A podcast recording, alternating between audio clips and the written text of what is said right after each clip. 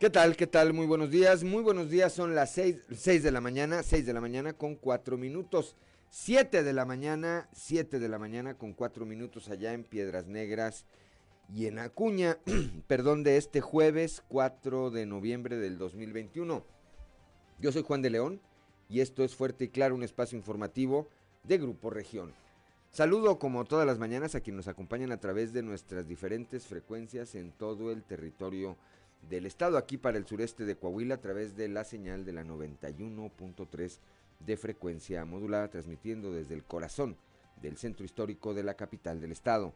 Para las regiones centro, centro desierto, carbonífera y cinco manantiales, por la señal de la 91.1 de FM, transmitiendo desde Monclova, desde la capital, desde la capital del acero.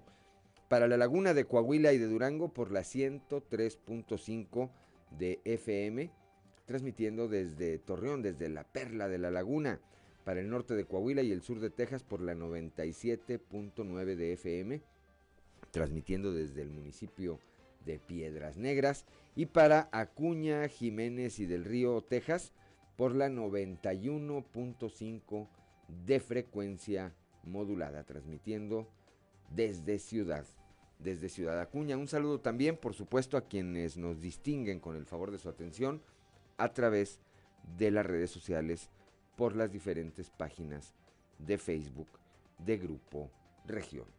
Hoy, como todos los días, hay mucha información y estos son los titulares de hoy. Queda detenido, queda detenido el exdirector general de Petróleos Mexicanos, Emilio Lozoya Talman. Este miércoles, el día de ayer, un juez federal dictó prisión preventiva contra el exfuncionario, quien es acusado de recibir sobornos de la constructora brasileña Odebrecht. El exfuncionario permanecerá en el reclusorio norte de la Ciudad de México durante su proceso. En las primeras horas de hoy, en las primeras horas de hoy, falleció el exsecretario de Educación en Coahuila, el profesor Higinio González Calderón cerca de las 12.30 de la madrugada, el eh, gobernador Miguel Riquelme confirmó esta triste noticia a través de sus redes sociales. El exsecretario de Educación había sido internado hace algunas semanas a consecuencia del COVID-19. Más adelante tendremos los detalles. Los grupos delincuenciales no entran ni entrarán a territorio de Coahuila, entidad que cuenta con una policía comprometida con la seguridad y la estabilidad del Estado, declaró ayer el gobernador Miguel Ángel Riquelme Solís, esto en referencia a los hechos del pasado martes, cuando se suscitó un nuevo enfrentamiento en la región norte de nuestro estado, en los límites con eh, los estados de Nuevo León y Tamaulipas, que dejó a seis elementos de la policía heridos y lamentablemente el fallecimiento de uno más. La diócesis de Saltillo aclaró que el fallecimiento de Fray Concepción, José Concepción Montes, vicario parroquial de San Nicolás Tolentino, de San Nicolás de Tolentino en el municipio de Ramos Arispe, se dio a causa de un infarto. La rondalla de Saltillo fue declarada ayer Patrimonio Cultural Inmaterial de Coahuila tras la votación unánime de los diputados en el Congreso local. Desde la madrugada de este miércoles, y hoy tendrá sus mayores efectos, entró al estado el Frente Frío número 7, por lo que las autoridades advirtieron sobre un descenso en las temperaturas que se prolongaría hasta el fin de semana. En menos de 24 horas se resultaron tres suicidios más en la región carbonífera. Durante la mañana las autoridades informaban de dos casos, uno en Palau y otro de, en Sabinas. Por la tarde se registró uno más en el municipio de Musquis, en la persona de Jesús Manuel Peña de la Cruz, hombre que fue encontrado por su hermano en su, casa habitación. En el arranque del programa de vacunación contra la influenza en la región Laguna, el secretario de Salud, en el estado. El doctor Roberto Bernal Gómez informó que hasta el momento no se tiene registro de contagios por esta enfermedad en nuestra entidad, hecho que atribuyó a la ventaja que ha representado el uso de cubrebocas. El derecho de igualdad y equidad ha sido una de las premisas de mi gobierno, señala el eh, gobernador Miguel Ángel Riquelme Solís, acompañado por la señora Marcela Gorgón, presidenta honoraria del DIF Coahuila. El mandatario estatal entregó 300 aparatos auditivos en la región Laguna, cuya inversión fue de 1.3 millones de pesos. A unos meses de que concluya su administración, el alcalde de Saltillo, Manolo Jiménez Salinas, continúa inaugurando algunas de las 158 obras que hace unas semanas comenzaron en colonias, barrios y ejidos de Saltillo. Bueno, esta, esta y otra información, hoy aquí en Fuerte y Claro. Comenzamos.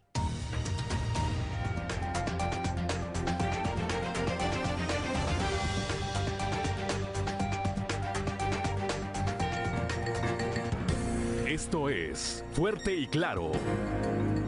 Transmitiendo para todo Coahuila. Fuerte y claro, las noticias como son. Con Claudio Linda Morán y Juan de León.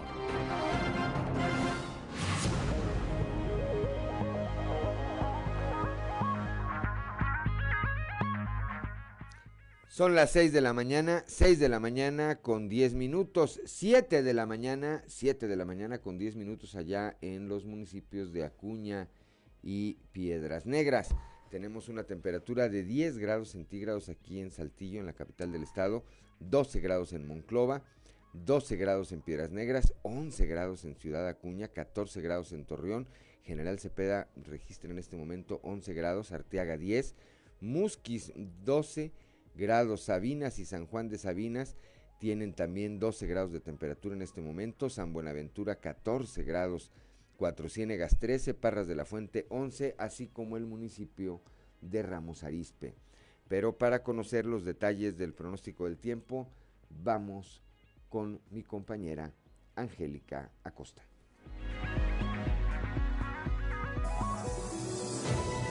El pronóstico del tiempo con Angélica Acosta.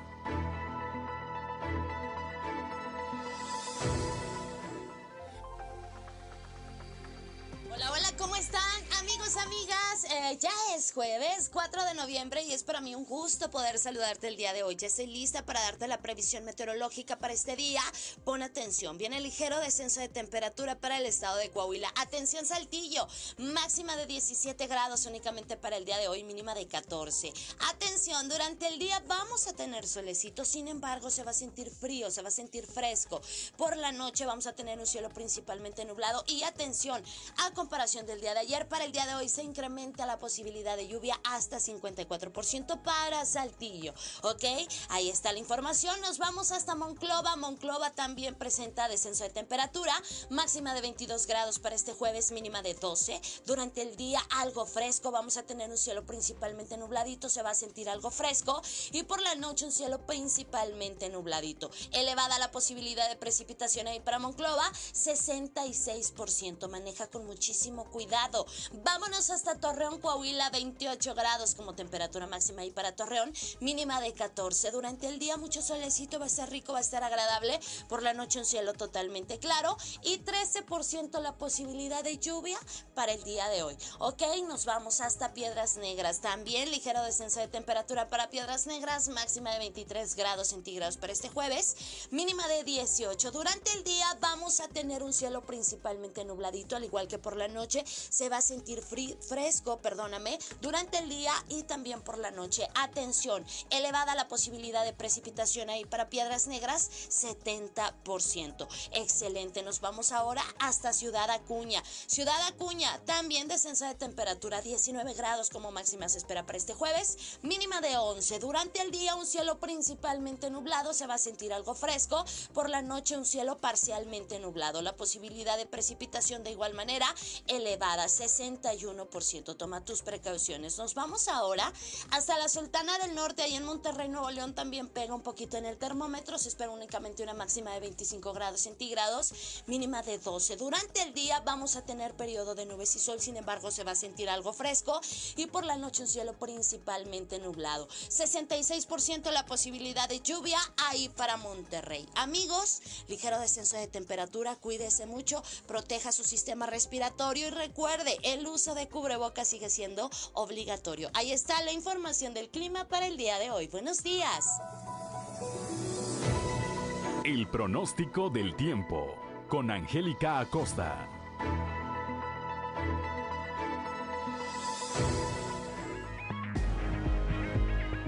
Son las 6 de la mañana, 6 de la mañana con 14 minutos, 7 de la mañana, 7 de la mañana con 14 minutos allá en Piedras Negras y Acuña. Hora de ir con Ricardo Guzmán y las efemérides del día. ¿Quiere conocer qué ocurrió un día como hoy? Estas son las efemérides con Ricardo Guzmán. Un día como hoy, pero de 1774, nació el político e historiador mexicano Carlos María de Bustamante, redactor del discurso con el que José María Morelos y Pavón inauguró el Congreso de Chilpancingo, así como del Acta de Independencia. También, el 4 de noviembre pero del 2005, falleció el biólogo cubano Misael Bordier, descubridor del escozul, veneno del alacrán azul, el cual se utiliza como tratamiento alternativo para combatir el cáncer. Y un día como hoy, pero del 2010, el escritor y periodista mexicano Vicente Leñero recibió el Premio Nacional de Periodismo Carlos Septién, en reconocimiento a su trayectoria.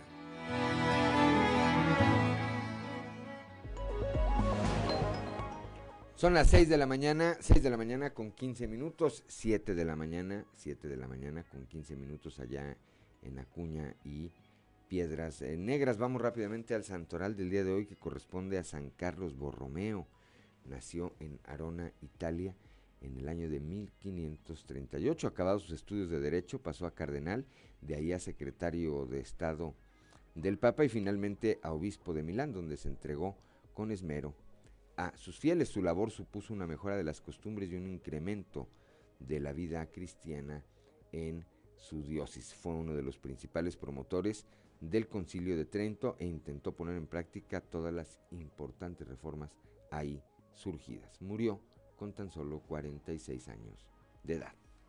6 de la mañana, 6 de la mañana con 16 minutos, 7 de la mañana, 7 de la mañana con 16 minutos allá en Acuña, y en Piedras Negras.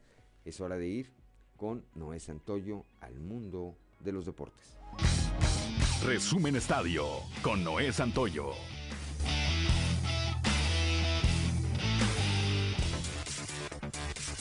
Partido pendiente, el día de ayer la máquina de Cruz Azul cayó ante León un gol por cero. Con este resultado, Cruz Azul se aleja del pase directo a la liguilla. Sin embargo, mantendrá la lucha en esta última jornada, cuando se enfrenten el próximo domingo a Pumas.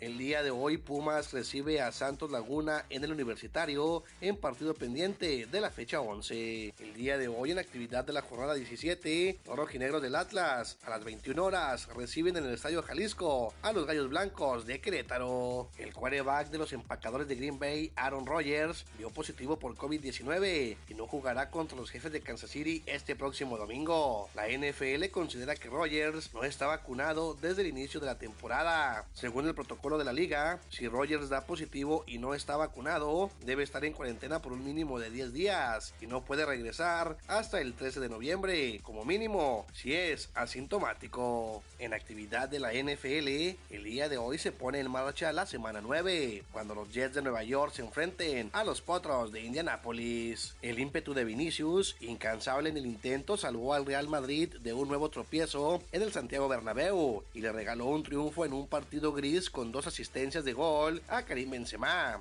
autor del tanto mil madridista en Copa de Europa en una tarde de desajustes defensivos del conjunto blanco, que permitieron tener esperanzas al Shakhtar hasta el final. Con un triplete al Benfica, el delantero polaco del Bayern Múnich, Robert Lewandowski, alcanzó el liderato en la tabla de máximos goleadores de la Liga de Campeones y ya es primero en todas las listas posibles, en la máxima competencia continental, en la Bundesliga y en la clasificación por la bota de oro. Resumen Estadio con Noé Santoyo.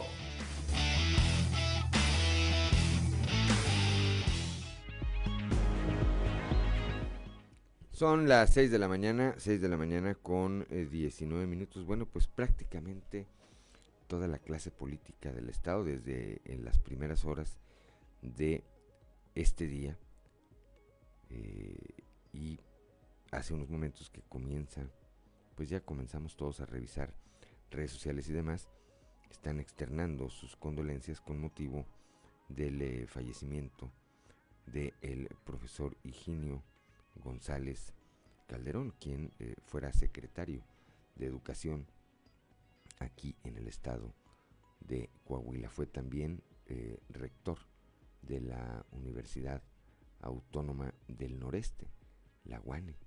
Fue diputado local, fue presidente del Congreso del Estado, fue presidente de su partido. El PRI más adelante, más adelante estaremos ampliando esta información. Son las 6 de la mañana, 6 de la mañana con 20 minutos, 7 de la mañana con 20 minutos allá en Piedras Negras y en Acuña. Estamos en Fuerte y Claro.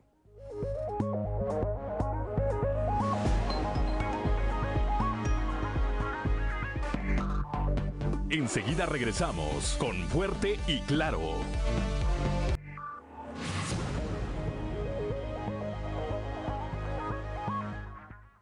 Son las 6 de la mañana, 6 de la mañana con 24 minutos, 7 de la mañana con 24 minutos allá en Piedras Negras y Acuña. Continuamos con la información esta mañana aquí en Fuerte y Claro. Vamos rápidamente a la portada del día de hoy de nuestro periódico Capital, que en su nota principal destaca esta declaración que diera ayer el gobernador Miguel Riquelme en Torreón y en donde eh, pues aseguró que Coahuila seguirá seguro. Esto en el marco de los hechos ocurridos el pasado martes allá en, la región norte del estado, en donde eh, civiles armados pretendían ingresar a territorio del estado, se enfrentaron con eh, las fuerzas de seguridad del estado que impidieron, impidieron que estos hombres ingresaran a territorio de Coahuila, sin embargo, dejó esto un saldo de seis elementos de las fuerzas de seguridad heridos y uno más que lamentablemente perdió la vida. El alcalde Manolo Jiménez continuó entregando obras sociales en las colonias como parte de las 158 que se iniciaron conjuntamente hace unas semanas aquí en la capital del estado. También aclara la diócesis de Saltillo en la causa del fallecimiento del eh, párroco de la iglesia de San Nicolás Tolentino en Ramos Arispe fue a causa de un infarto que falleció el eh, sacerdote eh, José Concepción Montes se llamaba. El día de ayer en el Congreso del Estado, la rondalla de Saltillo fue declarada Patrimonio Cultural, Cultural de Coahuila por votación unánime de los legisladores de todas las fuerzas políticas ahí representados.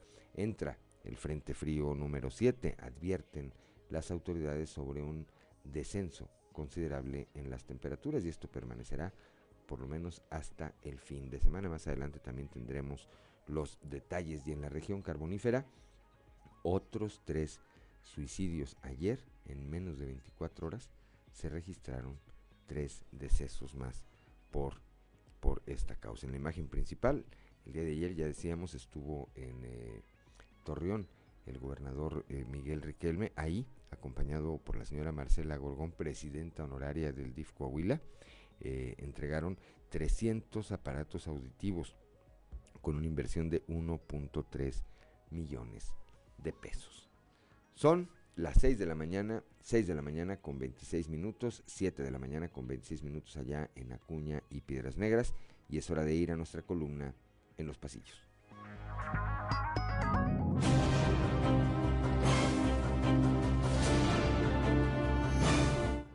Y en el cartón de hoy, acusado, que nos muestra a Emilio Lozoya sentado muy cómodamente en un sillón con su traje de reo y adentro de una jaula de acero, mientras nos dice, limándose las uñas, pues aquí, salvando la imagen del presidente. Cátedra médica la que dio ayer el gobernador Miguel Riquelme desde Torreón en la entrega de medicamentos e insumos para hospitales de toda la entidad y en donde aprovechó para anunciar que en breve le darán una remozada a la totalidad de los hospitales que dependen del gobierno estatal. Además de la clase de las variantes del COVID, de la sintomatología de este mal y su parecido con la de otras enfermedades respiratorias y de sus respectivos cuidados, el gobernador Riquelme aprovechó para dar un reconocimiento a su subsecretario de Finanzas, Javier Herrera, por la disciplina financiera que le ha permitido al Estado atender prácticamente solo los gastos para enfrentar la pandemia. Por cierto, y en otro tema, este jueves el gobernador encabeza el homenaje al oficial caído en el cumplimiento de su deber en los recientes hechos de la región norte. Desde la región carbonífera nos aclaran que en la reciente visita que llevó a cabo por esas tierras el alcalde de Saltillo, Manolo Jiménez, y en donde se reunió con la clase política local, sí estuvo el priista redimido Julio Long. Al parecer, el aún alcalde no se quiso tomar foto con el resto de los priistas, pero sí lo hizo de forma particular con el edil saltillense. A propósito de la carbonífera, los que fueron electos por sus compañeros diputados como delegados rumbo a la Asamblea Nacional del PRI fueron Chuma Montemayor y Esperanza Chapa. Al respecto, no faltó quien viera en el exalcalde de Sabinas y en la dos veces legisladora local a una posible fórmula para dirigir al PRI estatal que todavía liderea Rigo Fuentes. ¿Será? Por la capital del estado anduvo la alcaldesa electa de Piedras Negras, Norma Treviño, quien se reunió con los secretarios de Inclusión y Desarrollo Social, Francisco Saracho, y de Infraestructura, Miguel Algara, con quien vio futuros proyectos para Piedras Negras. Asegura el alcalde de Allende, Antero Alvarado, que los miembros de un club llamado Expedición Paranormal no contaban con el permiso de la autoridad para llevar a cabo el recorrido de Halloween por sitios en los que se dio la masacre del 2011 recorrido que causó la indignación generalizada. La pregunta es que si no tenían permiso, ¿por qué sí lo llevaron a cabo? Son las 6 de la mañana, 6 de la mañana con 29 minutos, 7 de la mañana con 29 minutos allá en Piedras Negras y en Acuña. Continuamos con la información. Vamos a, rápidamente un recorrido a un panorama informativo por el estado. Comenzamos aquí en la región sureste con mi compañero Christopher Vanegas. Se esperan bajas temperaturas por el Frente Frío número 7. Cristo, muy buenos días. Hola, ¿qué tal compañeros? Muy buenos días, los saludo con mucho gusto a ustedes y a todos nuestros radioescuchan. Y eh, durante esta mañana pues hubo un descenso en las temperaturas y esto a consecuencia del Frente Frío número 7. Al respecto platicamos con Alberto Neira, quien es el director de Protección Civil Municipal, quien nos comentó que durante el día de hoy y el día de mañana habrá un descenso en las temperaturas. Escuchemos parte de su declaración. El Frente Frío número 7, el cual estaba pronosticado desde el día lunes de esta semana, eh, ingresará a territorio nacional el día de hoy o durante el transcurso de la, de la tarde. Se extenderá a lo largo de todo el territorio del estado y por la noche comenzará a llevar a cabo los primeros cambios significativos en las temperaturas para este, estar manteniéndose durante el día de mañana y el viernes con temperaturas frescas, principalmente durante las primeras horas de la mañana. Eh. Y pues bien, esta es con la información con la que contamos al momento. Que tengan un excelente día. Son las 6 de la mañana, 6 de la mañana con 30 minutos, 7 de la mañana con 30 minutos en Acuña y Piedras Negras. Gracias a Christopher Vanegas. Vamos ahora con mi compañero Raúl Rocha, que estuvo ayer en el Congreso del Estado de Coahuila. Ahí se declaró patrimonio cultural del Estado a la rondalla de Saltillo. Raúl, muy buenos días. ¿Qué tal compañeros? Buenos días. Esta es la información para el día de hoy. La rondalla de Saltillo de la Universidad Autónoma Agraria Antonio Narro fue declarada Patrimonio Cultural Inmaterial de Coahuila tras la votación unánime de las diputadas y diputados de la 62 legislatura que aprobaron el dictamen. Y el diputado Álvaro Moreira dijo en su mensaje que la agrupación es un ícono representativo no solo de Coahuila, sino de todo México. Hasta dónde te quiero, siempre me has preguntado, no te sé decir. de este género del romanticismo mexicano, además de ser una de las más antiguas del país. Por ello ha sido galardonada en diversas ocasiones, recibiendo el nombramiento como embajadora del romanticismo en América por la Cámara de Diputados. Con una vasta trayectoria que incluye 59 producciones discográficas, sus letras, melodías y armonías siguen hoy conquistando al público, provocando sorpresa, magia y encanto, así como un sinfín de emociones que van enamorando a cientos de miles de personas a su paso. La música de la rondalla de Saltillo es un canto al amor por excelencia. Es reconciliarnos y abrazar nuestros valores y tradiciones. De ahí la importancia de lo que hoy acontece en este Congreso. Declarar a la rondalla de Saltillo de la Universidad Autónoma Agraria Antonio Narro como patrimonio cultural inmaterial de Coahuila es reconocer la importante aportación social y cultural que tiene esta agrupación para los coahuilenses. Más de 200 jóvenes han pasado por sus filas dándole voz y sonido. En cada uno de ellos y en miles más que escuchan y conocen su música, infunden la enseñanza y el amor a esta representación artística. La rondalla de Saltillo de la Narro se ha consolidado como una institución de enseñanza y transmisión de conocimientos musicales. Ha sido plataforma de grandes talentos.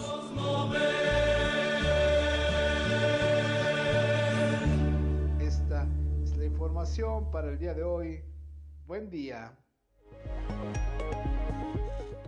Son las 6 de la mañana, 6 de la mañana con 33 minutos, 7 de la mañana con 33 minutos allá en Piedras Negras y en Acuña. Parecía que iba a recitar los versos Álvaro Moreira, ¿verdad? dije, mira, ya, a lo mejor ya anda de, en, la, en la rondalla. Pues tiene voz, ¿verdad? Tiene voz. Tiene voz. Son las 6 de la mañana, 6 de la mañana con 34 minutos, 7 de la mañana con 34 minutos allá en Piedras Negras y en Acuña. Gracias a Raúl Rocha. Y vamos ahora a la región eh, carbonífera con mi compañero Moisés Santiago Hernández.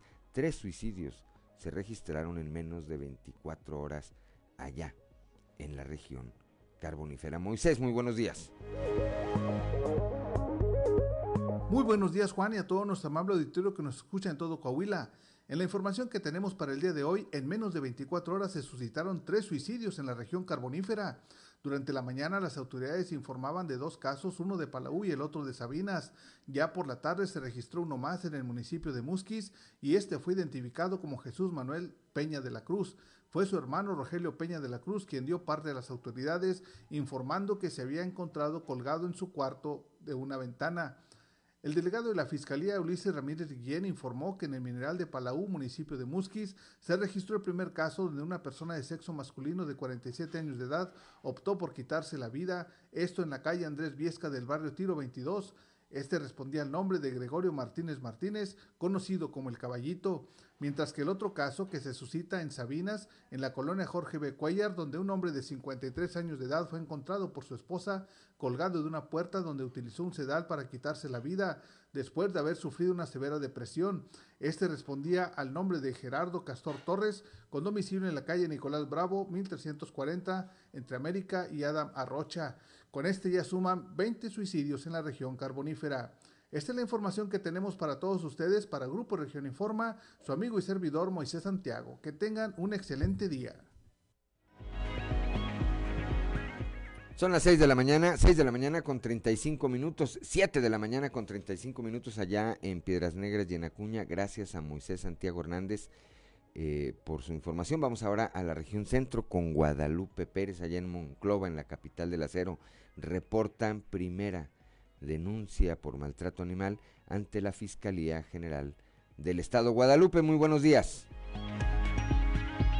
Muy buenos días, saludos desde la región centro. El señor Oscar Zamora Bustos acudió el día de ayer a la Fiscalía a fin de interponer una denuncia en contra de su vecina de nombre Mónica, la cual tras haber golpeado a su mascota lo ha dejado paralizado. Ante tal situación, el ciudadano asegura que busca justicia y que este hecho no quede impune. Cabe indicar que asegura que otros vecinos también han sido víctimas de esta mujer, quien ha lesionado a sus respectivas mascotas. Es que lo que pasa es que antier este, me hablaron mis vecinos que la vecina Mónica había este, golpeado a mi perro con un palo de golf. Este, entonces llego yo a, checar a mi perro, Papucho, este, estando tirado a punto de convulsionar. Le hablamos a la municipal, llegó, tomó conocimiento de los hechos y este, tomamos fotos y en el patio de, la vecina está la sangre donde el, donde fue golpeado. Entonces, ¿Qué clase de perro, qué raza es? Eh, es un perro cruzado, este, pero este, pues es parte de la familia de nosotros, es con el que se juegan mis hijos. Eh, ¿Y por qué fue la agresión?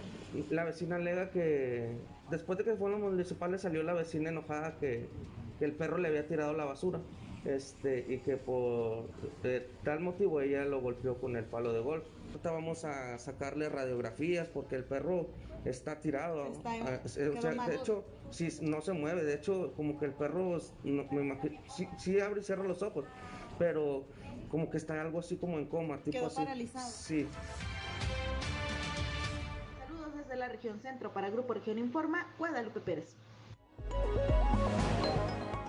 Son las 6 de la mañana, 6 de la mañana con 38 minutos, 7 de la mañana con 38 minutos allá en el municipio de Piedras Negras y en Acuña. Vamos precisamente allá a Piedras Negras, en donde la Cámara Nacional de Comercio tiene todo listo para el buen fin. Norma Ramírez, muy buenos días. Buenos días, esta es la información desde Piedras Negras. Comerciantes de esta localidad agremiados a la Cámara de Comercio se dijeron listos para participar en el programa del Buen Fin. El presidente de Canaco, Carlos González Rodríguez, declaró que del 10 al 16 de noviembre los comerciantes afiliados ofertarán sus productos con la finalidad de apoyar a la economía familiar previo a la temporada navideña. La información completa la tenemos a continuación. Aquí en, la campaña del Buen Fin tuvimos, este, por decir algún, algún nombre, Pricing Agroparts, donde dice que es un comercio 100% local, donde lanzó ofertas, ¿verdad? Este, tenemos un agente de seguros local que, que, lanzó una oferta, ¿verdad? Entonces, yo como representante de, Gasco, este, lanzamos una oferta de nuestra marca propia de lubricantes. Entonces, este es, es, una de las muchas ofertas, ¿verdad? Estuvimos este, el comercio estuvo muy representado, ¿verdad? Pero sabemos que hay muchos más comercios que los que estuvimos sentados en esta mesa o en esta rueda de prensa. Este, entonces pienso yo que va a haber buenas ofertas para, para el buen fin. Para Fuerte y Claro, Norma Ramírez. Son las 6 de la mañana, 6 de la mañana con 39 minutos. 7 de la mañana, 7 de la mañana con 39 minutos allá en los municipios de Acuña y Piedras Negras. Les recordamos, recordamos que traemos durante esta semana el horario así desfasado, pero para el próximo fin de semana estaremos ya, se estará homologando. 6 de la mañana con 40 minutos, 7 de la mañana con 40 minutos en eh, Piedras Negras y en Acuña. Yo soy Juan de León y estamos en Fuerte y Claro.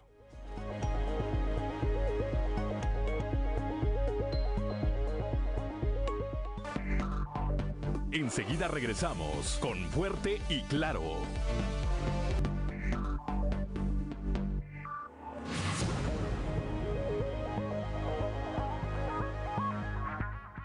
Son las 6 de la mañana, 6 de la mañana con 44 minutos, 7 de la mañana con 44 minutos allá en los municipios de Acuña y Piedras Negras. Está en la línea telefónica ya mi compañera Leslie Delgado esta mañana quien eh, nos actualiza información eh, proveniente de la diócesis de Saltillo acerca del fallecimiento del sacerdote José Concepción Montes, quien fuera vicario parroquial de la iglesia de San Nicolás Tolentino allá en Ramos Arispe. Leslie, muy buenos días.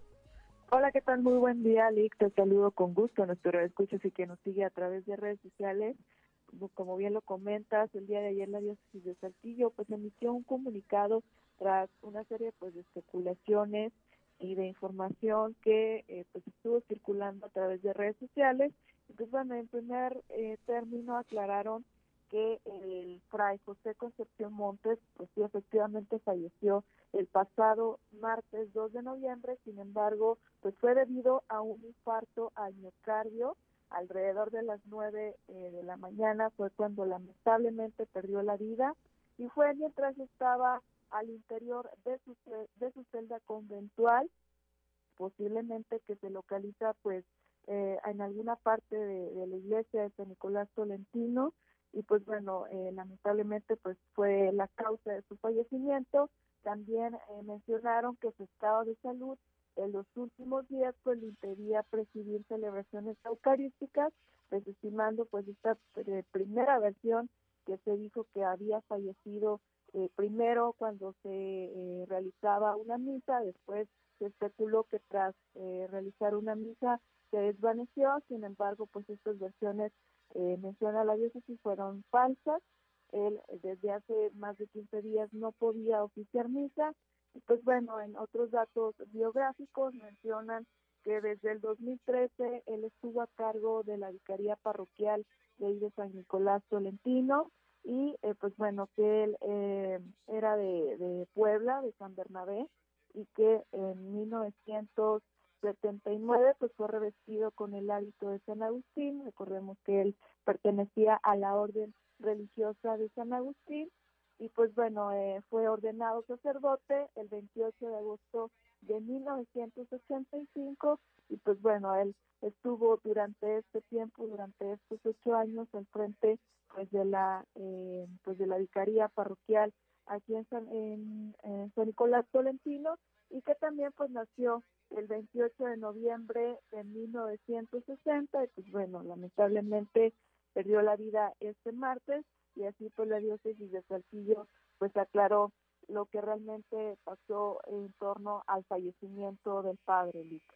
Bien, pues eh, recapitulando, falleció entonces por un infarto, no fue como se dijo inicialmente al término de una celebración eucarística. Eh, nos comenta aquí nuestra compañera Leslie Delgado, tenía más de 15 días que no celebraba, celebraba misa. Pues descansa en paz, descansa en paz este sacerdote. Gracias, gracias Leslie Delgado por su reporte, muy buenos días. Eh, excelente día para todos, dependiente de la información.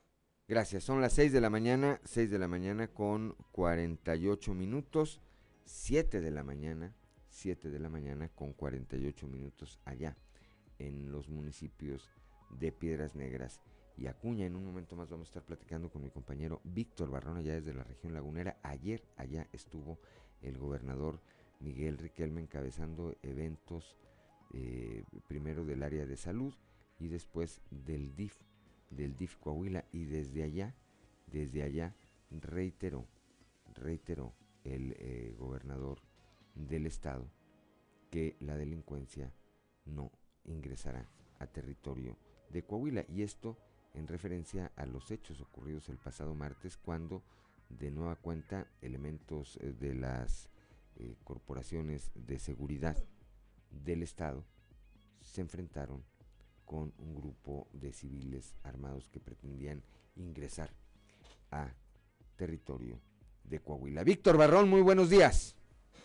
Juan, muy buenos días y buenos días a nuestros amigos de Fuerte y Claro. Así es, pues el día de ayer aquí en Torreón, el gobernador Miguel Ángel Riquelme Solís tuvo una nutrida agenda pública donde pues encabezó eventos de salud, de apoyo social en compañía de su esposa, la señora Marcela Gorgón, y bueno, tuvo tiempo el gobernador de abrir un espacio ante medios de comunicación para tratar ese tema, Juan, que considera fundamental el gobernador eh, eh, para Coahuila la seguridad. Eh, eh, comentó que obviamente más adelante habrá una relatoría de los hechos donde oficialmente se establecerá eh, momento a momento lo que ocurrió en esos hechos que tú comentas, Juan. Sin embargo, bueno, ayer respondió dudas de los medios de comunicación y enfatizó que a Coahuila pues no habrá ingreso en ningún momento del crimen, de la delincuencia eh, y también, bueno, destacó el papel que realiza la Policía del Estado. Vamos a escuchar. Esto nos deja ver varias cosas en claro. Primero que a Coahuila no entran ni van a entrar los delincuentes. Dos, que tenemos una policía comprometida con la seguridad y la estabilidad de nuestra entidad. Todos nuestros policías se comportaron con gran valentía, así lo han demostrado quienes el día de ayer tuvieron el enfrentamiento, pero a su vez toda nuestra policía que ha tenido incidentes a lo largo del año, en el transcurso del año.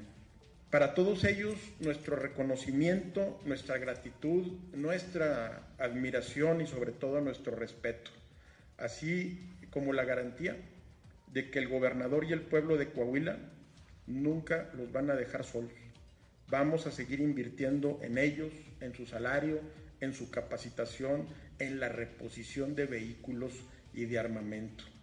Les hoy reitero que la seguridad es una prioridad del gobierno del Estado. Y desde aquí, desde Torreón, Coahuila, el centro de convenciones, envío a los familiares del oficial caído en cumplimiento de su deber nuestra solidaridad, nuestra, nuestro apoyo y el acompañamiento de todas las autoridades correspondientes en estos momentos tan difíciles. Son las 6 de la mañana, 6 de la mañana con 51 minutos, 7 de la mañana, 7 de la mañana con 51 minutos. Bueno, pues aquí las declaraciones eh, del gobernador Miguel Riquelme con respecto a estos hechos, un reconocimiento a la labor, obviamente, de las fuerzas de seguridad. Hoy por la mañana, a las 8 de la mañana con 45 minutos, acá en la capital del estado se llevará a cabo un homenaje póstumo al oficial Carlos Enrique Solís Peña. Es el oficial que perdió la vida en estos hechos. Este homenaje se llevará a cabo en las instalaciones de la Policía Estatal, acá al oriente, al oriente de la ciudad. Pues muy claro el mensaje del gobernador eh, Miguel Riquelme ayer allá desde la región lagunera Víctor Barrón. Claro, eh, en ese aspecto, bueno, también eh, se refirió a, la cuestión del blindaje que eh, se ha ejercido en materia de seguridad en las fronteras con los estados de Tamaulipas y Nuevo León. Y bueno, comentó que en breve tendrá una reunión con el gobernador eh, neoleonés eh, Samuel García, quien bueno, pues tiene poco de haber tomado protesta, sin embargo, bueno, ya hubo un diálogo en el que pues este tema de la seguridad se tratará a fondo. Y comentó el gobernador que bueno, pues él eh, su homólogo de Nuevo León, al tener este cargo, eh, tomándolo apenas, pues tiene una agenda también muy eh, muy pesada y el gobernador Miguel Riquelme por su parte pues armando, estructurando su cuarto informe de gobierno, sin embargo señaló que esta semana sería donde se darían un espacio a ambos mandatarios para tratar este tema a fondo, Juan. Bien, pues gracias, gracias Víctor Barrón como siempre por tu por tu reporte tan completo. Te deseo que tengas un excelente, un excelente jueves. Muchísimas gracias, igualmente para todos. Un saludo.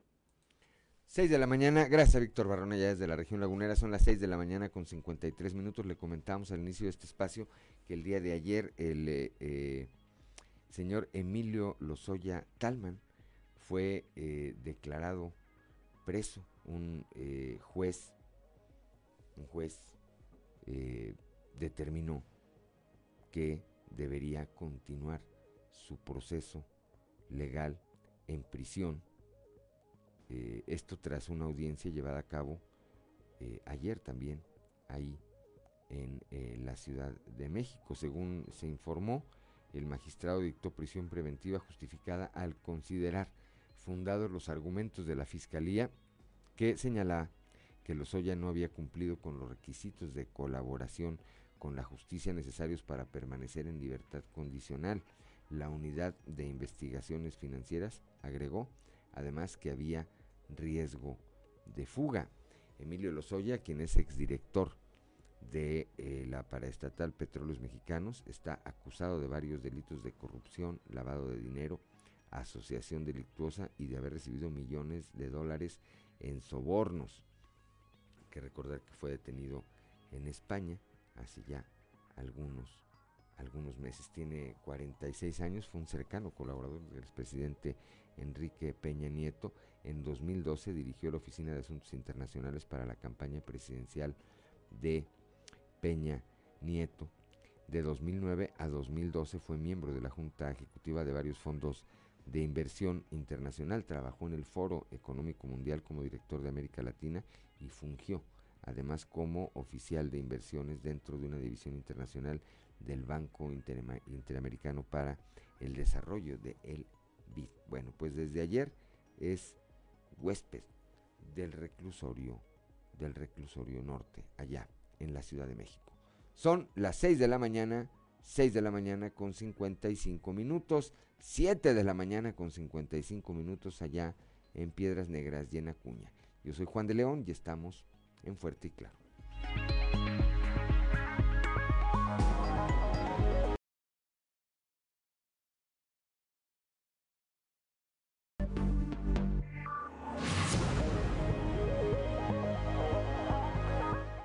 Son las 7 de la mañana, 7 de la mañana en punto, 8 de la mañana en punto allá en eh, los municipios de Piedras Negras. Y Acuña, antes de ir a la información, le mando un saludo a mi amigo Rogelio Cortés, que todos los días nos distingue con el favor de su atención. Unos compañeros, híjole, ya por 1984, trabajamos en el cine pero no de actores. Él era el portero y yo era el, de la lamparita. El de la lamparita. Y trabajamos aquí en un cine ubicado en las calles de Victoria y Obregón. Un saludo, Rogelio, con afecto, como siempre. 7 de la mañana, 7 de la mañana con un minuto, 8 de la mañana con un minuto allá en Piedras Negras y en Acuña. En las primeras horas de este jueves falleció el profesor Higinio González Calderón, quien fuera hasta hace unos días secretario de Educación Pública en el estado de Coahuila.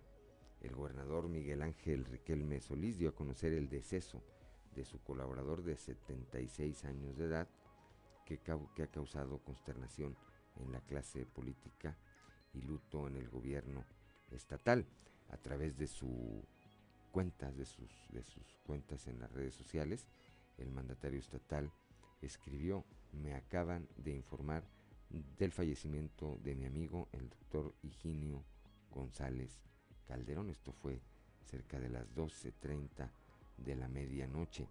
El gobernador eh, escribió también sobre el profesor González Calderón, dijo un funcionario ejemplar que trabajó incansablemente para que Coahuila avanzara en materia educativa, dejándonos una gran enseñanza a su paso por la Secretaría de Educación. Me uno a la pena que embarga a familiares y amigos. Les externo mi solidaridad y un abrazo fraterno. Descanse en paz. Así decía el mensaje del gobernador Miguel Riquelme difundido, repito, pasada la medianoche, pasada la medianoche de anoche, es decir, en las primeras horas de este jueves. Amigos y ex colaboradores, eh, ya lo señalábamos, dan sus condolencias a los deudos de quien eh, fuera titular de la Secretaría de Educación Pública. González Calderón era originario aquí de la capital del estado y fue internado el pasado 6 de octubre en un hospital privado a causa del coronavirus. Era profesor en lengua y literatura española con maestría en administración de empresas y doctorado en planeación y liderazgo educativo consagró su vida a la enseñanza, fue fundador y rector de la Universidad Autónoma del Noreste de la UANE durante 30 años en dos periodos. También ocupó como una veintena de cargos públicos y en instituciones privadas. Era militante del Partido Revolucionario Institucional, por el que fue diputado al Congreso local, líder del propio Congreso local, dirigente estatal de el PRI. Eh, fue eh, también consejero del patronato de la Cruz Roja. Pues descanse en paz el profesor Higinio González Calderón, quien fuera, repito, secretario de Educación en el estado de Coahuila. Son las 7 de la mañana, 7 de la mañana con 4 minutos, 8 de la mañana, 8 de la mañana con 4 minutos allá en Piedras Negras y en Acuña. Continuamos con la información. El presidente de la Junta de Gobierno del Congreso del Estado, Eduardo Olmos Castro, señaló que Coahuila no puede bajar la guardia en seguridad. No podemos bajar la guardia, ¿verdad? No, no, podemos bajar la guardia en ninguna de las regiones en donde permanentemente tenemos este tipo de incursiones, ya sea en la frontera con Nuevo León, ya sea en la frontera con Durango, ¿verdad? Ya sea en, en, en las diversas fronteras que tiene, nuestro, que tiene nuestro estado. Y bueno, sí existe una gran preocupación, sí existe el llamado a que las fuerzas estatales sigan coadyuvando, sigan cooperando con las fuerzas federales, sigan cooperando con el ejército, sigan cooperando con la Guardia, este, con la Guardia Nacional, porque desde la, desde la perspectiva este, de este estado ha sido la, la cooperación y ha sido la, el, el, trabajo en equipo el que ha permitido este y vean la capacidad de respuesta de Coahuila que de una manera terrible también el día de hoy lamentamos la pérdida de un elemento, ¿verdad? Que fallece en el cumplimiento de su, de su labor y de su deber. Pero sí creo que es, que es importante que nosotros retomemos las palabras del gobernador Riquelme y respaldemos, ¿verdad? Desde la trinchera que a cada uno de nosotros nos toca, ¿verdad? Las acciones de seguridad que nos permiten vivir en este momento en el estado fronterizo más seguro del país.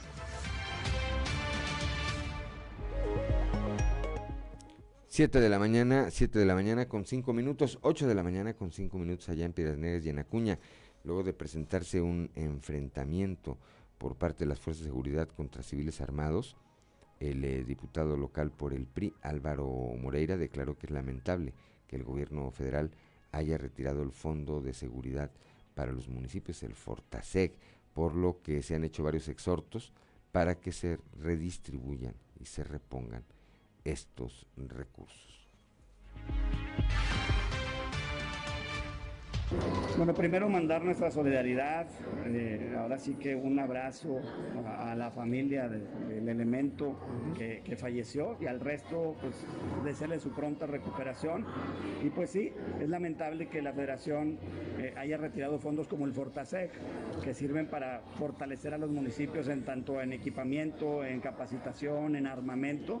Pero aquí vemos en Coahuila, bueno, pues un gobierno del Estado preparado, coordinado, eh, con las fuerzas también del ejército y de la Guardia Nacional y que bueno pues pudieron repeler esto el, el, intento de ingreso que no es el primero. Y esa forma de coordinarse es como nos ha permitido que Boela siga seguro. Así que tenemos un gobernador dedicado a la seguridad lo que prometió cuando inició su campaña que era seguridad empleo lo está cumpliendo y estamos orgullosos de su trabajo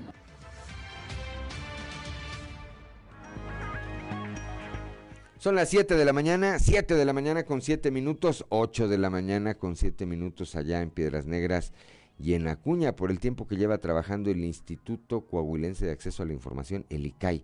Con solamente 4 de 5 consejeros, la Comisión de Transparencia del Congreso local ha propuesto que se elimine este quinto puesto a ocupar, ya que por lo visto no hace falta, esto dice la diputada local por Morena, Lisbeth Ogazón.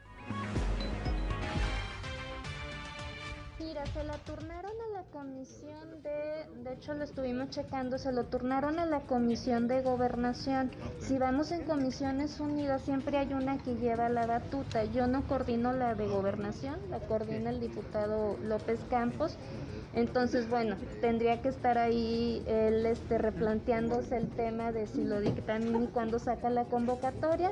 Nosotros estamos dispuestos para que eso suceda, pero dependemos de la coordinación del... De, no de, es una propuesta viendo que ya llevan varios años sin, sin ese puesto. Eh, a las luces resulta que es innecesario, por lo que sería un puesto que se podría ahorrar del presupuesto. Entonces eh, sí se está considerando por parte de, de, nosotros el solicitar que se retire. Es lo que estamos checando precisamente. Antes de adelantarte cuál sería la propuesta, lo estamos checando, eh, pero sí, sí hay, sí hay una investigación ahí por de, de, de, parte de nosotros. Te contesto, no depende de la Comisión de Transparencia, depende de la Comisión de Gobernación. Muy bien.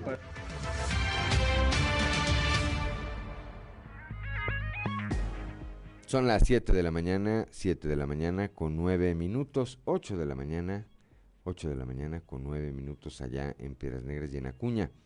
Vamos ahora rápidamente a un trabajo especial de Grupo Región, este reportaje elaborado por nuestra compañera Claudia Olinda Morán. Hablemos del barrio, los Chukis, Botas y Kikos de Saltillo. Escuchemos.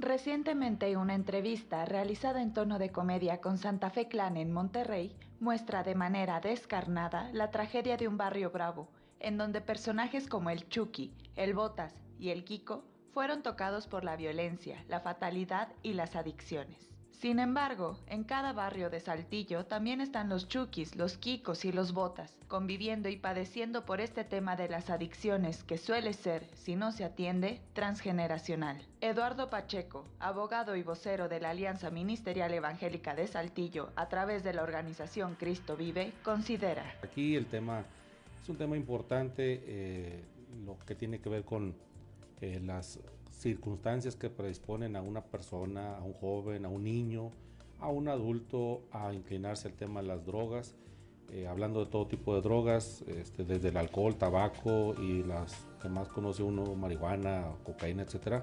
Pero sobre todo ver eh, qué es lo que puede predisponer eh, a que una persona se convierta en un adicto o un consumidor de estas drogas pero también cómo puede salir de ese mundo, esa problemática, yo diría, de ese infierno de las drogas, porque como dicen algunos de los eslogan, en, el mundo de las drogas no hay final feliz.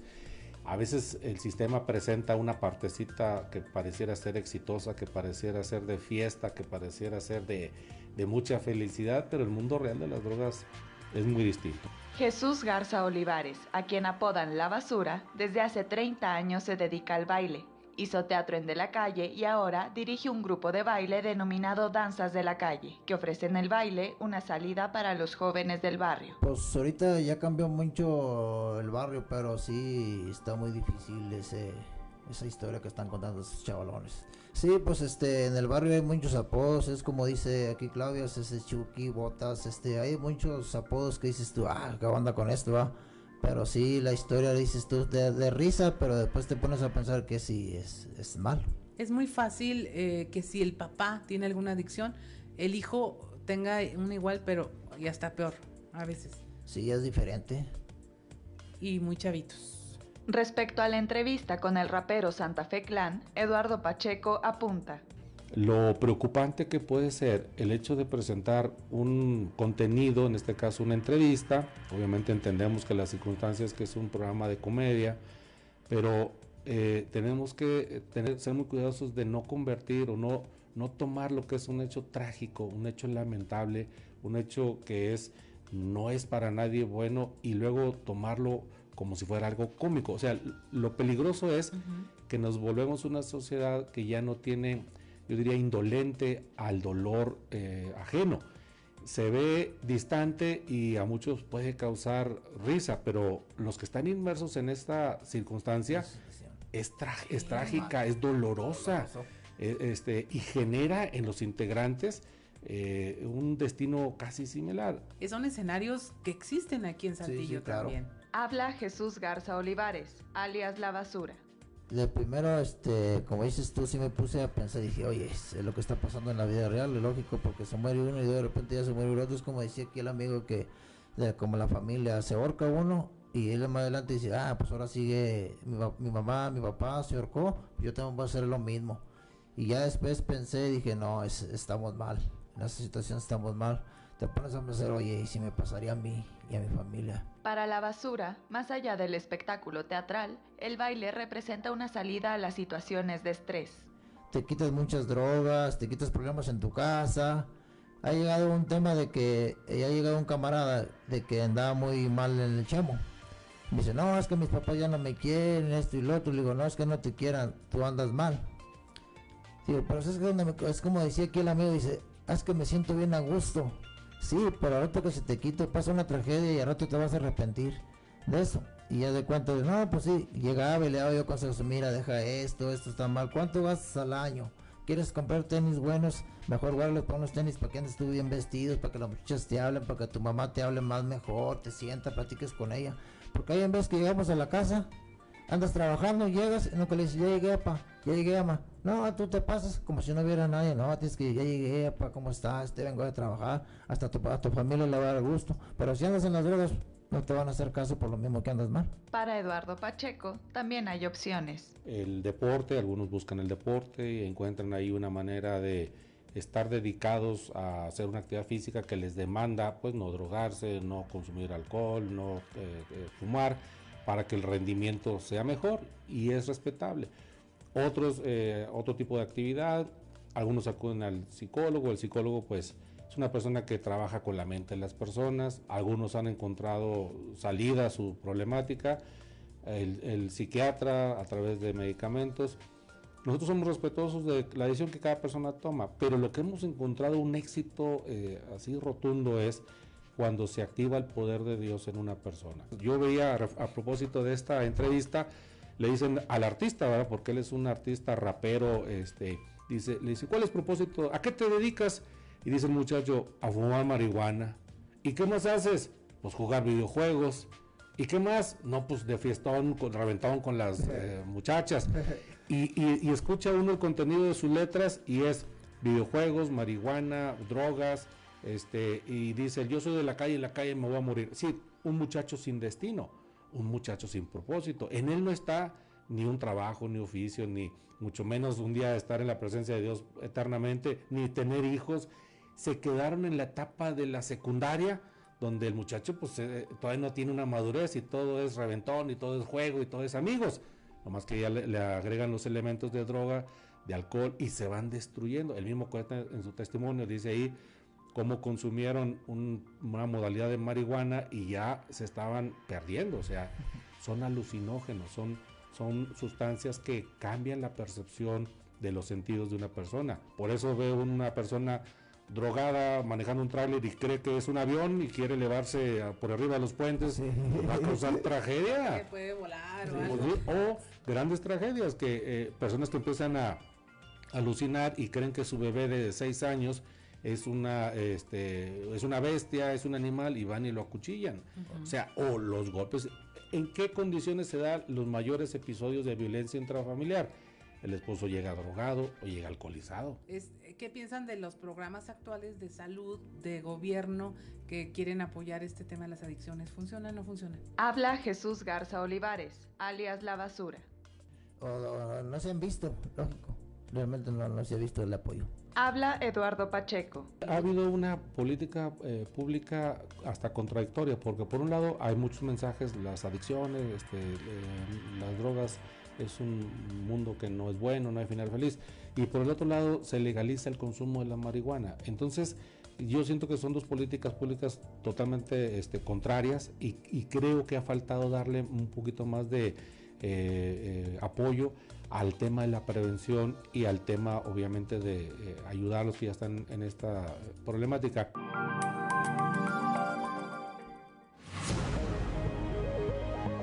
Son las 7 de la mañana, 7 de la mañana con 17 minutos, 8 de la mañana con 17 minutos. Antes de continuar, eh, comentarles esto que ocurrió en el municipio de Allende. Ahí un eh, grupo de jóvenes que tienen una organización llamada Expedición Paranormal, bueno, pues tuvieron a bien organizar un recorrido de Halloween por el municipio de Allende, por eh, las casas donde fueron pues extraídas familias completas, los ranchos donde presuntamente fueron muertos después.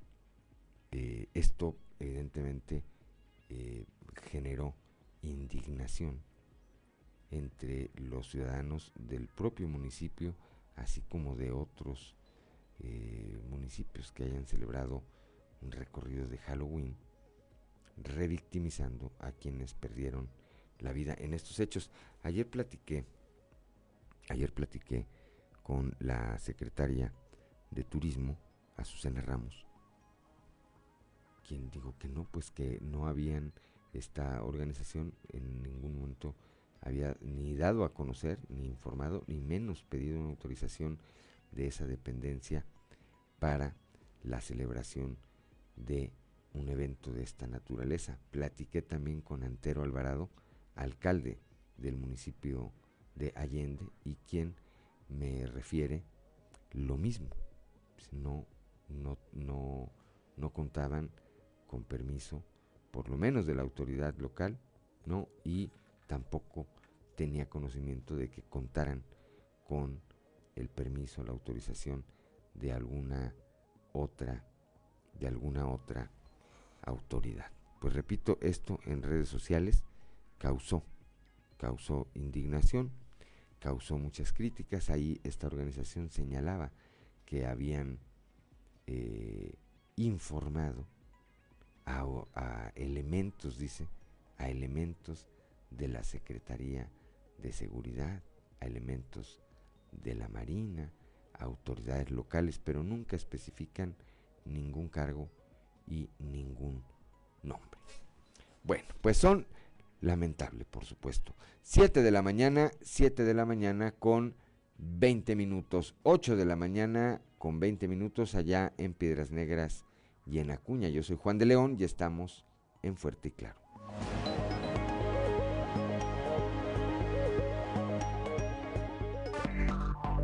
Enseguida regresamos con Fuerte y Claro. Trizas y trazos con Antonio Zamora.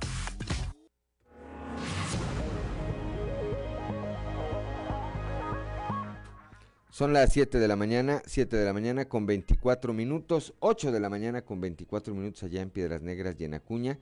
Y está ya como todos los días en la línea telefónica desde la capital del acero, ya desde Monclova, mi compañero y amigo periodista Antonio Zamora. Toño, muy buenos días.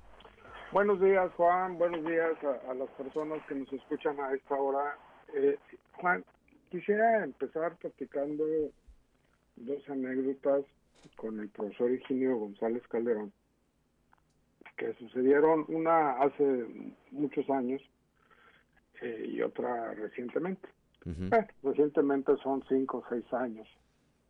Eh, la primera de ellas, él era presidente del Comité Directivo Estatal del PRI. Fue donde lo conocí. Y citan a una conferencia de prensa en el Calionchi. Pues ahí estábamos los que cubríamos la fuente política, en el Calionchi y demás. Llega el profesor, saluda a todos. Eh, y todo el mundo, como habían invitado a un almuerzo pues la raza aprovechó por ahí para, pues para preguntarle cosas, ¿no? Y, todo el mundo preguntó y cuando me tocaba a mí, pues yo le decía al otro que preguntara y, así, ¿no? Entonces, en una de esas, en una de esas saltadas me dice, me dice, China,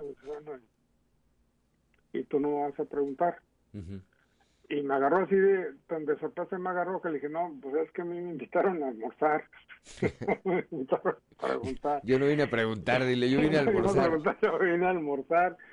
Eh, y, y, como cosa breve, Juan, eso sirvió para después de, de, ese, de ese almuerzo, nos quedamos a platicar el día solos.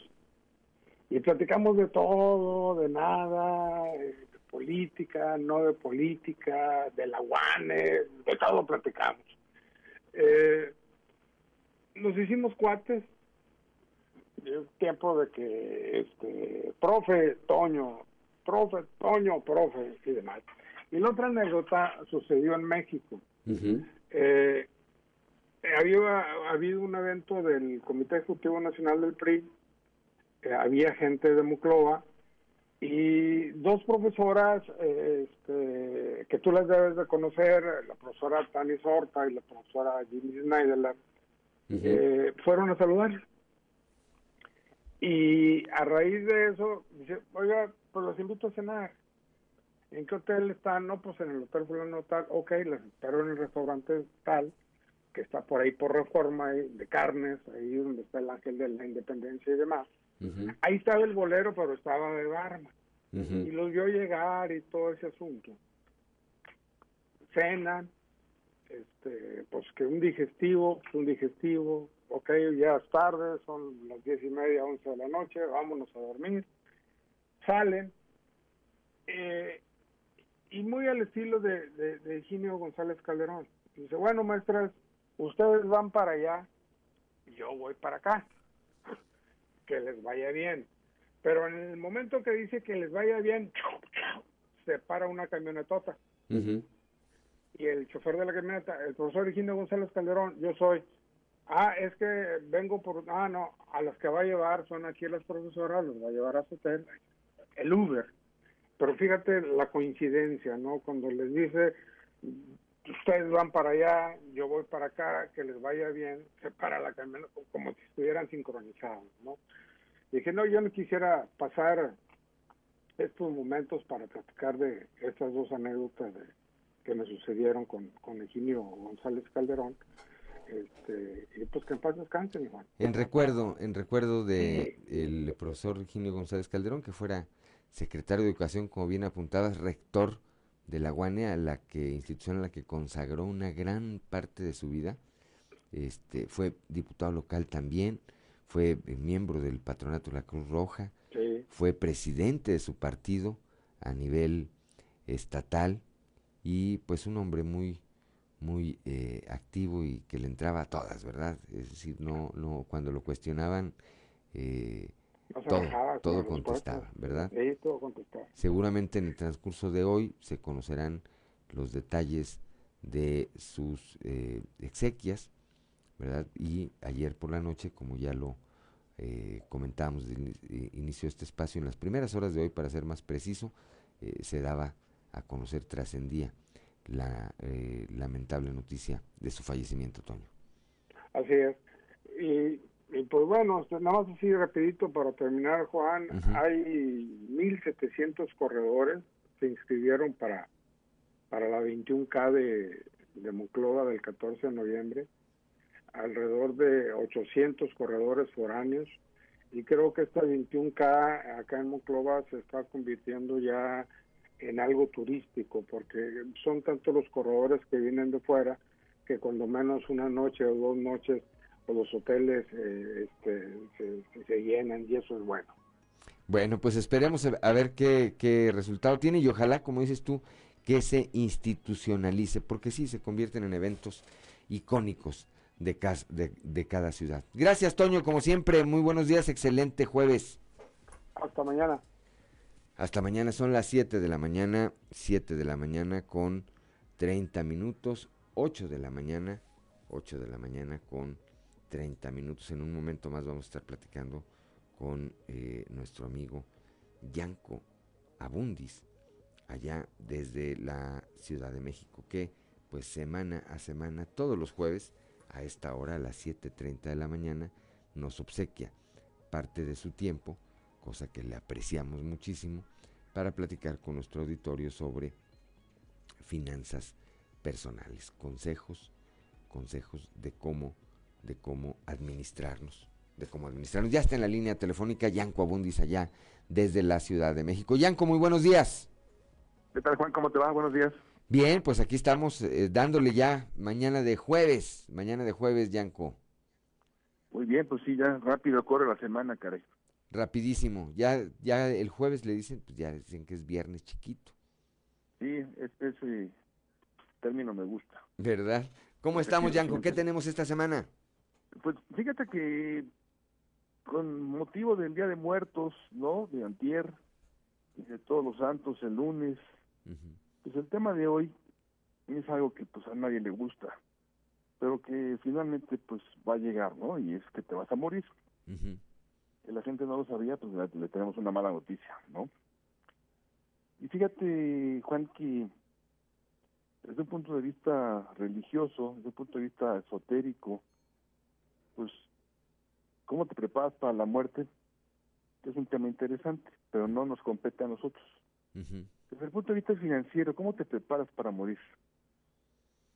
Pues yo creo que, creo que siempre hay que estar preparados para eso, porque es una circunstancia propia de la vida, Yanko, y, y vemos, eh, no sé si vaya por ahí el tema, pero yo aprovecho para tocarlo, vemos como mucha gente lamentablemente eh, trasciende sin dejar en orden pues eh, sus temas financieros, seguros, herencias, propiedades, patrimonio, entre muchas otras cosas, Yanko. Sí, sí, pero totalmente, y el tema justamente se encamina por este rumbo. Y yo, yo te diría, Juan, tocaste cosas muy importantes, pero hay unas más simples que ni siquiera dejas en regla. Por ejemplo, tu tarjeta de crédito. ¿Se paga, no se paga? ¿La deuda se le queda a la familia, no se le queda a la familia? Hay que reportarla, hay que ir al banco a, a llevar el acta de defunción. ¿Qué hay que hacer? cuando la gente fallece con las tarjetas de crédito. Ese es un tema interesante. ¿Qué pasa ahí, Yanko? Ahorita te digo, Juan, o con el crédito hipotecario o, con el de nómina. ¿Qué pasa con el dinero que estaba en la cuenta de nómina? ¿Sí? Con una tarjeta de débito, en una cuenta de ahorro, en una cuenta de inversión. ¿sí? Y por supuesto, rematando con lo importantísimo que tú mencionabas del patrimonio, de seguros, etcétera, ¿no? Pero empecemos por lo fácil. ¿Qué pasa con la tarjeta de crédito? Si es bancaria, se cancela. Y se cancela la deuda. Y se perdona la deuda. Porque las tarjetas bancarias tienen un seguro que se denomina de deudores. Ok. Y esto lo que hace es que paga la deuda. Ok. Por eso se llama así, seguro de deudores. Pero no sucede lo mismo, Juan, con tarjetas departamentales. Las tarjetas departamentales, que además tenemos la aberración de que no las maneja la Conducef, no las regula, no las supervisa Conducef, la supervisa Profeco, porque no son bancos. La verdad es que es irracional eso. son productos financieros que deberían de estar bajo la sombrilla de Conducef, no de Profeco. Regulados por la por la Conducef igual que el resto de las instituciones financieras, ¿verdad? Pues, en fin, son, cosas bizarras que pasan en este país. Pero, por ejemplo, si tu abuelita te dio una tarjeta adicional, Juan, sí, y tu abuelita se muere, tú te quedas con la deuda de tu abuelita aunque nunca la hayas usado. Aunque nunca la hayas usado. Esto en el caso de las tarjetas que son de tiendas departamentales, aclarando. Es correcto. Es correcto. Recomendación, no des ni aceptes tarjetas adicionales desde las tiendas departamentales. ¿Sí? Porque te quedas con la deuda. Te conviertes en obligado solidario, Juan. Sí. El obligado solidario paga. Paga. Ahora, en el caso de que no haya una tarjeta adicional, de que solamente una persona tenga una tarjeta de una tienda departamental a su nombre única y exclusivamente y, y fallezca y tenga una deuda, ¿qué ocurre ahí, Yanko? Pues mira, mi querido Juan, como se dice en el barrio, muerto el perro, se acabó la rabia. Ok. ¿No? Ahí sí, pues no hay a quien cobrarle. Pero hay que avisar, Juan. Sí. De cualquier manera hay que avisar. En la tarjeta bancaria o en la departamental o, en cualquier crédito hay que avisar. ¿Qué pasa con el crédito hipotecario? Pues de repente es una especie de herencia, porque si falleces con un crédito hipotecario, la deuda queda pagada. Sí, si estás pagando una casa, la casa queda pagada, a, a, nombre de alguien deberá, deberá quedar esa propiedad, e, evidentemente. No, a nombre de quien estaba del que falleció. Entonces ahí ya viene un tema de sucesión testamentaria. Ok. ¿sí? Pero el tema es que hay que avisar, porque si no le avisas al banco, te siguen cargando los intereses y se sigue acumulando y el banco pues no es adivino, el banco no toca todos los días a la puerta, oiga, ¿sigue usted vivo? Sí. Pues no, ¿sí? Entonces, esto es importante que se lo digamos a la familia, oye, acuérdate que tenemos el seguro del el, crédito de la casa y si yo fallezco, la casa queda pagada. Avísenle al banco, este es el número de crédito, este es el importe de la mensualidad, eso es lo que se paga, para que estén informados. Esta es la deuda actual al corte de octubre del 2021, bla, bla, bla, bla, bla. ¿Sí? Y me parecería que la manera eh, más adecuada de informar, pues es llevar un acta de defunción, ¿verdad? Sí, sí, por supuesto hay, que avisar con el acta de defunción y en ese momento se hace un trámite interno donde pues ya queda saldada la deuda. Pero no hay que dejarlo pasar. ¿sí? ¿Qué ocurre, Yanko, con una tarjeta de débito en donde alguien tiene dinero? Fallece y resulta que ahí tenía guardados 100 mil pesos. Pues mira, las tarjetas de débito tienen beneficiarios cuando tú la abres. ¿sí? Oiga, ¿a quién ponemos de beneficiario? No, pues a mi esposa, a mi esposo, a mis hijas, hijos, etcétera. ¿Sí? Entonces tienen que correr el procedimiento para cobrar. Igual, llevar un acta de función. Exactamente. Acreditar su personalidad. Es muy buena la pregunta, Juan, porque imagínate que yo la tarjeta que tengo de débito la abrí en el 99, y es, mi caso de la vida real. ¿sí? Esta cuenta la abrí en el 99. Y dentro de los beneficiarios estaba mi madre en paz descanse. mi madre ya no está en este mundo. Entonces, pues hay que cambiarle, ¿no? Pasa con mucha frecuencia. Hay que actualizarla. Yo tenía a mi ex esposa como beneficiaria. Y pues ya nos vemos y nos picamos los ojos. Entonces, pues hay que cambiarla. ¿Y qué es lo que sucede? Que fallece la persona, no cambió a la ex esposa, ¿y el dinero de quién es? De la ex esposa. De la ex esposa. ¿Sí? Entonces, yo aquí lo que le recomiendo a la gente es, oye Juan, tú tienes seguro a alguien de muchísima confianza, tu esposa, tus hijos, una hermana, tus papás, etcétera, alguien de mucha confianza. Diles, oye, este es mi número, este es mi token, de la cuenta. Okay. Si yo me pelo, dispone el dinero. ¿Sí?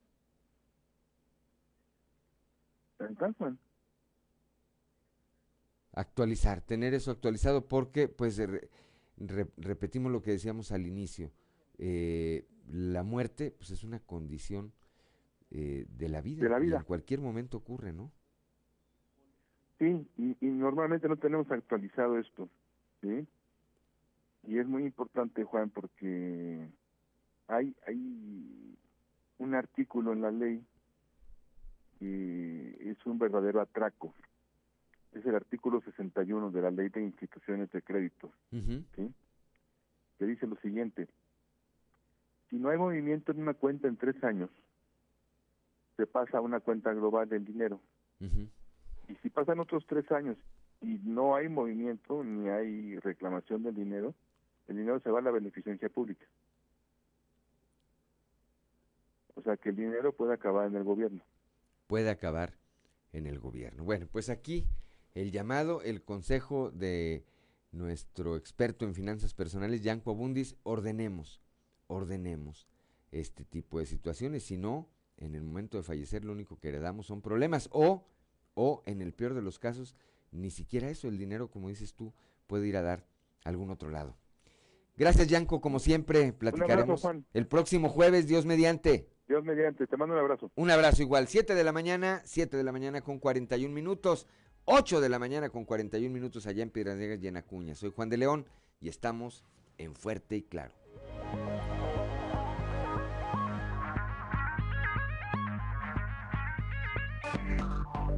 Enseguida regresamos con Fuerte y Claro.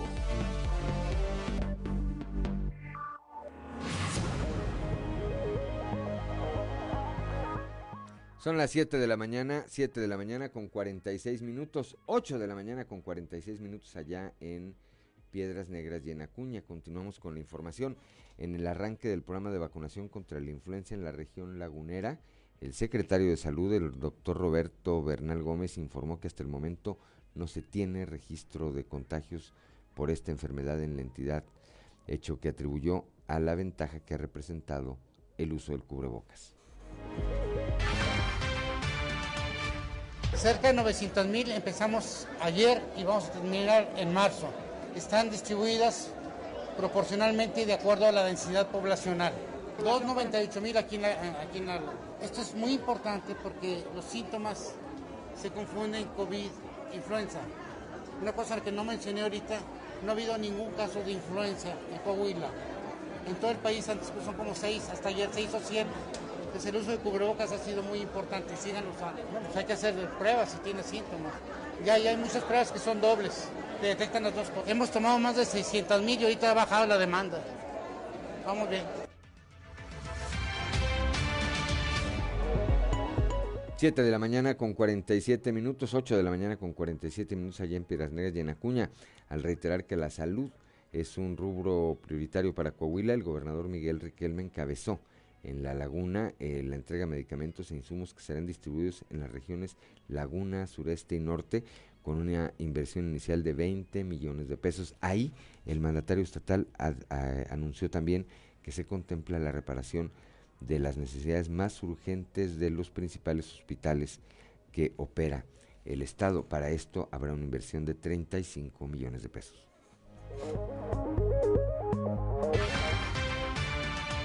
A ver, esto que estamos entregando el día de hoy, que ya haciendo un recuento, nos debe alcanzar al menos a terminar, a terminar el año, pero no podemos ocultar el trabajo y la valentía de nuestros doctores, de todo el personal médico, enfermeras, enfermeros, camilleros, de cómo enfrentan diariamente la atención a las y los coahuilenses. ¿Y cómo la enfrentamos? Con recursos y sin recursos, aquí los atendemos.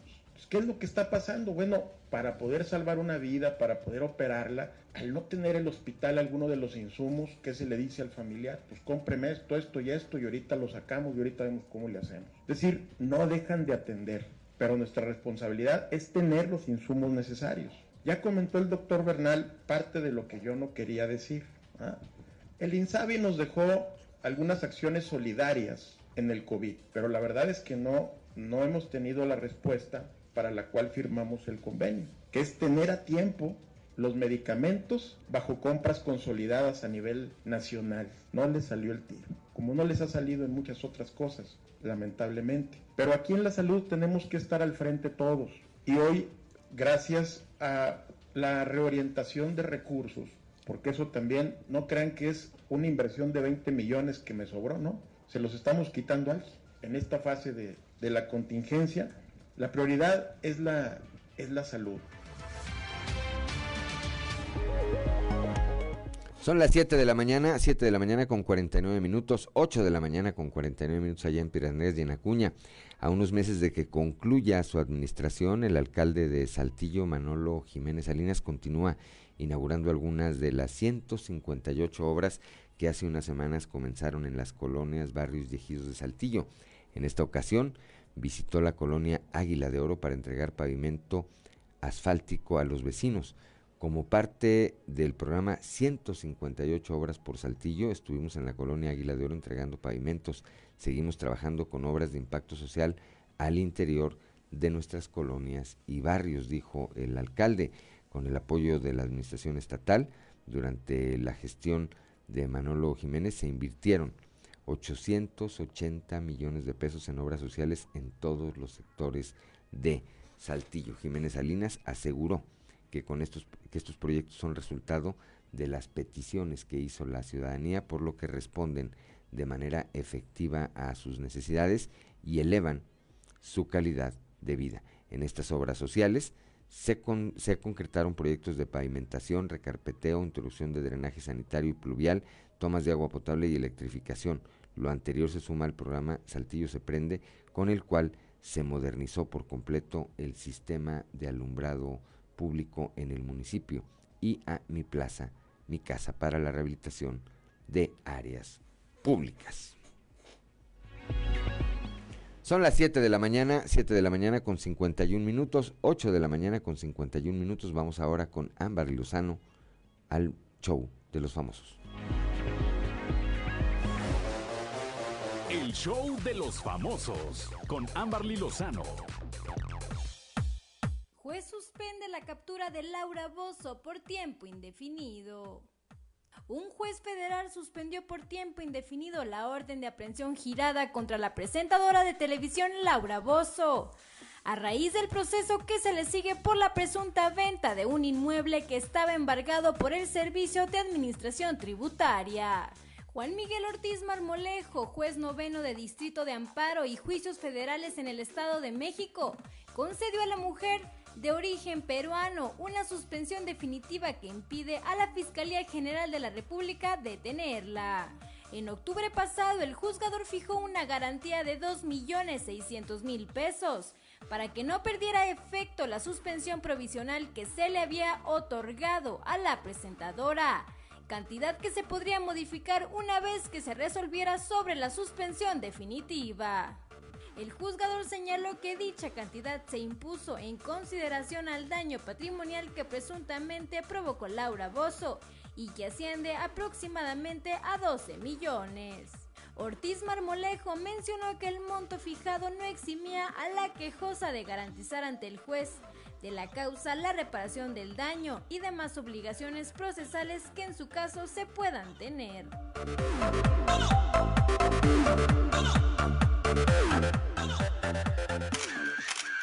David Bisbal da positivo a COVID-19.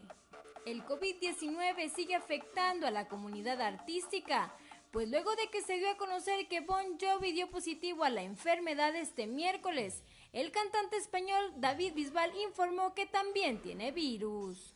Me gustaría compartir antes que nada que a mi llegada a Madrid de manera responsable siempre nos hacemos controles sanitarios y me detectaron COVID-19. Esto lo comentó el artista a través de un video que compartió en su cuenta de Instagram. Asimismo, David señaló que los médicos le dicen que está recuperándose rápidamente, que su carga viral es muy baja, pero hasta que no dé negativo no puede retomar su agenda de trabajo.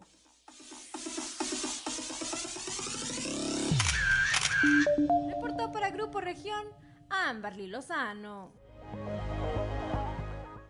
Son las 7 de la mañana, 7 de la mañana con 54 minutos, 8 de la mañana con 54 minutos allá en el municipio de Piedras Negras, así como en el municipio de Acuña. Y bueno, pues ya nos vamos, ya nos vamos esta mañana de jueves 4 de noviembre. Gracias, gracias por eh, acompañarnos a lo largo de estas dos horas aquí en este espacio informativo. Lo invitamos a que no se vaya, a que mantenga la sintonía de sus estaciones de grupo región en todo el territorio del estado. En un momento más, los espacios informativos locales de región informa allá en Piedras Negras por la 97.9 de FM con Norma Ramírez. En Acuña con Ricardo Ramírez Guevara por la 91.5 de frecuencia modulada. Para la región Laguna de Coahuila y de Durango por la 103.5 de FM con Sergio Peinbert. Por la 91.1 de eh, FM para las regiones centro, centro desierto, centro, centro desierto carbonífera y cinco manantiales con Joel Barrera y Rebeca Hernández, Rebeca Hernández y Joel Barrera en un momento más. Y aquí, en la señal de la 91.3 de FM. Regresamos en un momento Ricardo Guzmán y su servidor Juan de León. Por lo pronto, le aprecio, le aprecio el favor de su atención y le recuerdo que Fuerte y Claro es un espacio informativo de Grupo Región bajo la dirección general de David Aguillón Rosales. Yo soy Juan de León y le deseo que tenga usted el mejor de los días.